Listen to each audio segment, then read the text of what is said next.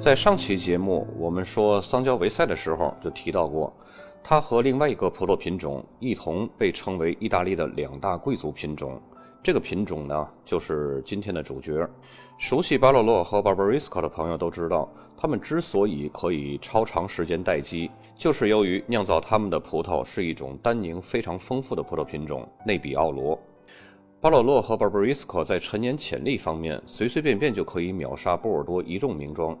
也正是由于这种超强的陈年潜力而闻名于世。这就像郭德纲老师说的：“四个说相声的对着骂街，你把另外三个熬死了，那就是艺术家。”所以在陈年潜力这方面呢，内比奥罗可以说是当之无愧的艺术家。另外，内比奥罗的耐久藏呢，还体现在它的耐力和隐忍。这个我们放到最后再说，因为啊，它是最具有天蝎座特质的一种葡萄品种，君子报仇，十年不晚。内比奥罗是意大利著名的红葡萄品种，皮儿薄，颗粒儿小，因此呢，使用它酿制的葡萄酒颜色都会比较浅。但是得益于果皮比较硬，因此呢，抗霜性和抗病性非常强，以酿制酒龄长、口感细腻的葡萄酒而著称。该品种原产于意大利西北部的皮埃蒙特地区，是该产区最为独特和卓越的葡萄品种。通过 DNA 检测发现啊，内比奥罗和皮埃蒙特的一个古老葡萄品种叫弗雷伊萨存在着亲子关系。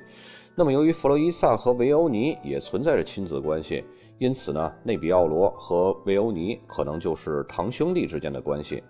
大家听到这个是不是有点惊喜，有点意外？一个白葡萄品种和一个黑葡萄品种居然是堂兄弟。其实啊，这也不算什么意外，就好像我们人类一样，白人照样可以生出黑人小孩儿。这就看这个基因更侧重于父本还是母本了。换句话说呢，就是更随谁。那么关于它的名字的由来呢，有两个版本。一个版本呢，是由于皮埃蒙特朗格山区啊，在葡萄采收季时常会出现雾气，所以呢，内比奥罗的前缀内比亚就是雾的意思，简称呢就是雾葡萄。还有一个说法呢，由于果实接近成熟的时候啊，表皮会形成一种类似于薄雾的白霜，因此呢，也被称为雾葡萄。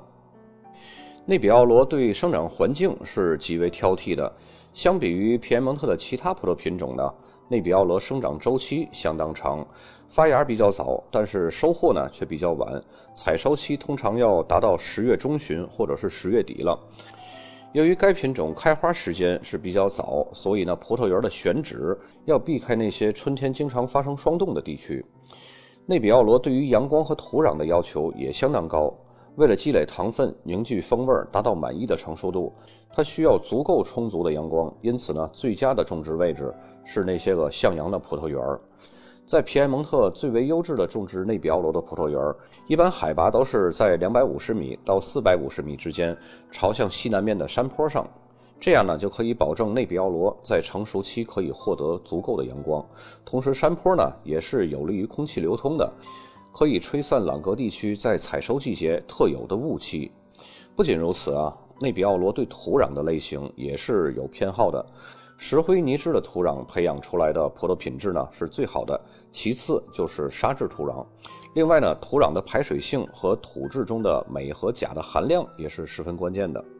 由内比奥罗酿制出的 Barolo 和 Barbarisco 品质极为出众，酿制出的葡萄酒色泽浅淡，单宁紧致，酸度偏高。散发着玫瑰的香气，并且呢颇具陈年潜力。陈年之后呢，酒色会渐渐的变成砖红色，并且呢逐渐会演化出紫罗兰、焦油、草本植物和松露等香气，细腻而且富于变化。其中焦油的气息呢，是内比奥罗自带王者风范的标志性特点。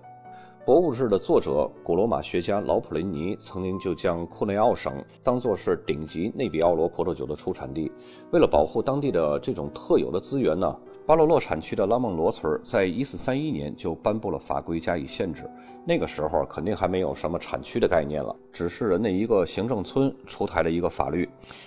对于随意砍伐内比奥罗葡萄树的人呢，将会处以大量的罚款；对于惯犯呢，则会砍下右手。更严重的，如果要是屡教不改的人呢，那就直接绞刑。这个罪过要比咱们国家文革时期挖社会主义墙角要严重的多。步入了近代时期的皮埃蒙特，使用一种更具体、更实际的方式来限定和保护内比奥罗，只在一些经过精心挑选的区域内来种植，并且呢严格控制产量，以提升品质。到了上世纪五十年代呢，由于意大利工业革命，使得葡萄园的面积急剧下降，内比奥罗的种植面积呢也随之减少了。在所有种植和生产内比奥罗葡萄酒的产区呢，最大名鼎鼎的就是我们俗称的意大利 A B B B C 当中的两个 B，简称二 B，它们就是巴尔洛和巴布里斯科。这两个 DOCG 的产区呢，都是位于皮埃蒙特的西南部朗格山区里边，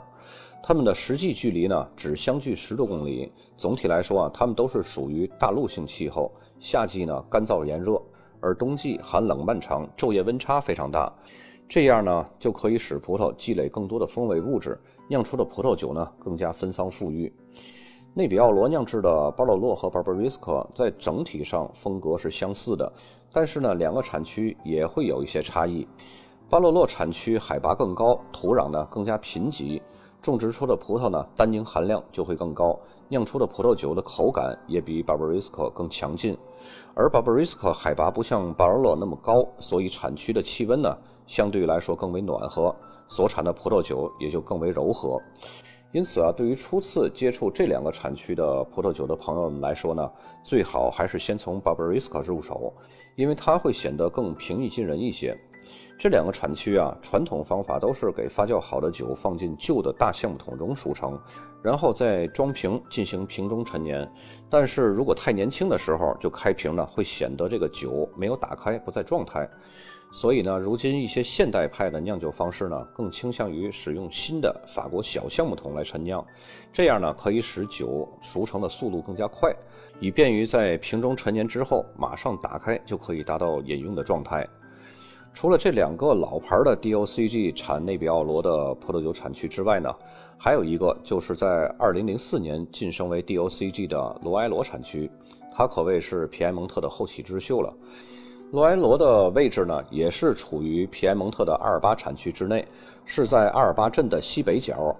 跟巴洛洛还有巴布里斯科刚好形成一个三角形的位置。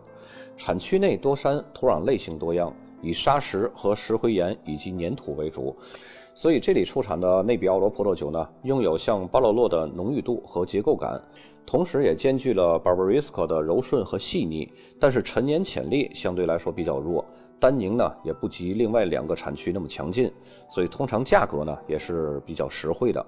不过通过多年的历练，内比奥罗呢如今已经在这里名声大噪，大有追赶另外两个顶尖产区的趋势了。假以时日呢，这里的内比奥罗肯定会修炼成和巴洛洛与巴布里斯科一样，那时候他们就可以组成一个铁三角的状态，因为内比奥罗完全具备出名不怕晚的特质。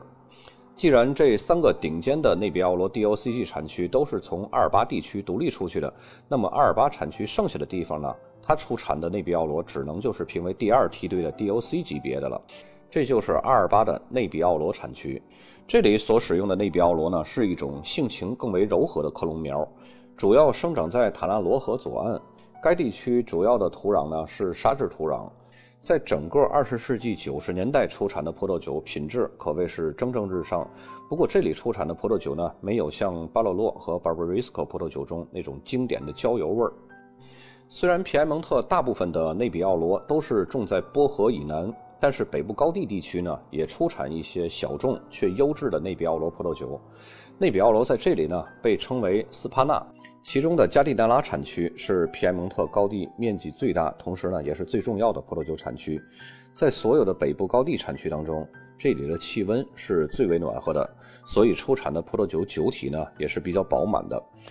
当地除了百分之百的单一品种内比奥罗葡萄酒，有时也会在内比奥罗中加入一小部分当地品种，比如说克罗蒂纳和维斯林纳，以酿造出酒体更轻盈、年轻时就适饮的葡萄酒。盖美产区呢是位于加蒂纳拉的东部，葡萄酒风格和加蒂纳拉是极为相似的，但是受罗莎峰冷空气的影响呢，这里的气候会稍微凉一些，因而酒体呢也相对来说更轻盈。和周边其他的产区相比呢，这里的葡萄酒单宁会更为紧致。内比奥罗在当地也是会和一些其他的本土葡萄品种一起混酿的，但是内比奥罗的比例是不能低于百分之八十五的。内比奥罗呢，并非是皮埃蒙特的特有产物，在伦巴第产区也出产着品质优秀、陈年潜力极佳的内比奥罗葡萄酒。在瓦尔特林纳有一个通向科莫湖的横向山脉。朝南的山坡上呢，就是种植着被当地称为查万纳斯卡的内比奥罗。这里气候凉爽，昼夜温差大，可以出产出酸度高、带有泥土和莓果气息的葡萄酒。同时，这个产区呢，还用内比奥罗酿制出一种类似于阿玛罗尼风格的叫瑟夫沙的葡萄酒。既然内比奥罗酿出的酒如此之好，也使得世界各地相继尝试种植内比奥罗。这其中当然少不了什么热跟什么风的美国。美国这个国家挺神奇的，看见什么东西在全球火热，马上就会跟上这个热点，场场不落。看意大利的超级托斯卡纳在全球火遍了，人家马上呢扩大桑娇维塞的种植。看到法国的罗纳河谷风格呢风靡全球了。人家马上在当地就成立了罗纳河谷葡萄酒保护协会，扩大种植歌海纳、希拉和穆赫怀特。看到这个波尔多风格享誉全球了呢，人家不但酿出了比波尔多更好的酒，还专门设立了一个美国版的波尔多混酿标准，叫梅里蒂奇混酿。那么看到内比奥罗如此闪闪发光呢，他们肯定也是不甘于人后的，在加州很多地方呢都开始尝试种植。那么澳大利亚呢，作为美国酒的对标产酒国，看到美国开始行动了，他们也就开始种植了。这种对标意识啊，最常见的就是麦当劳和肯德基。反正麦当劳的选址位置肯定不会错，那么在他隔壁呢，开一间肯德基肯定也没有错，连选址的成本都省了。那么澳大利亚呢，在看美国种什么，他们自个儿也就跟着种。那可惜的是啊，在美国或者是澳大利亚这个当地的葡萄种植者啊，虽然都非常努力，但经常因为啊。种出的果实没有这种品种特有的芳香而徒劳无功。刚刚我们在一开始说过，内比奥罗是富有天蝎座特质的。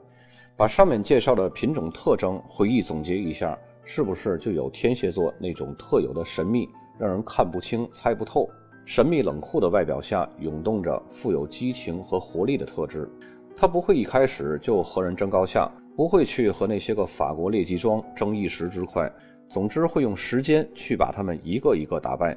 这种低调内敛、隐忍内修的特质，是不是和天蝎座一模一样呢？本期节目就到这儿，咱们下期再见。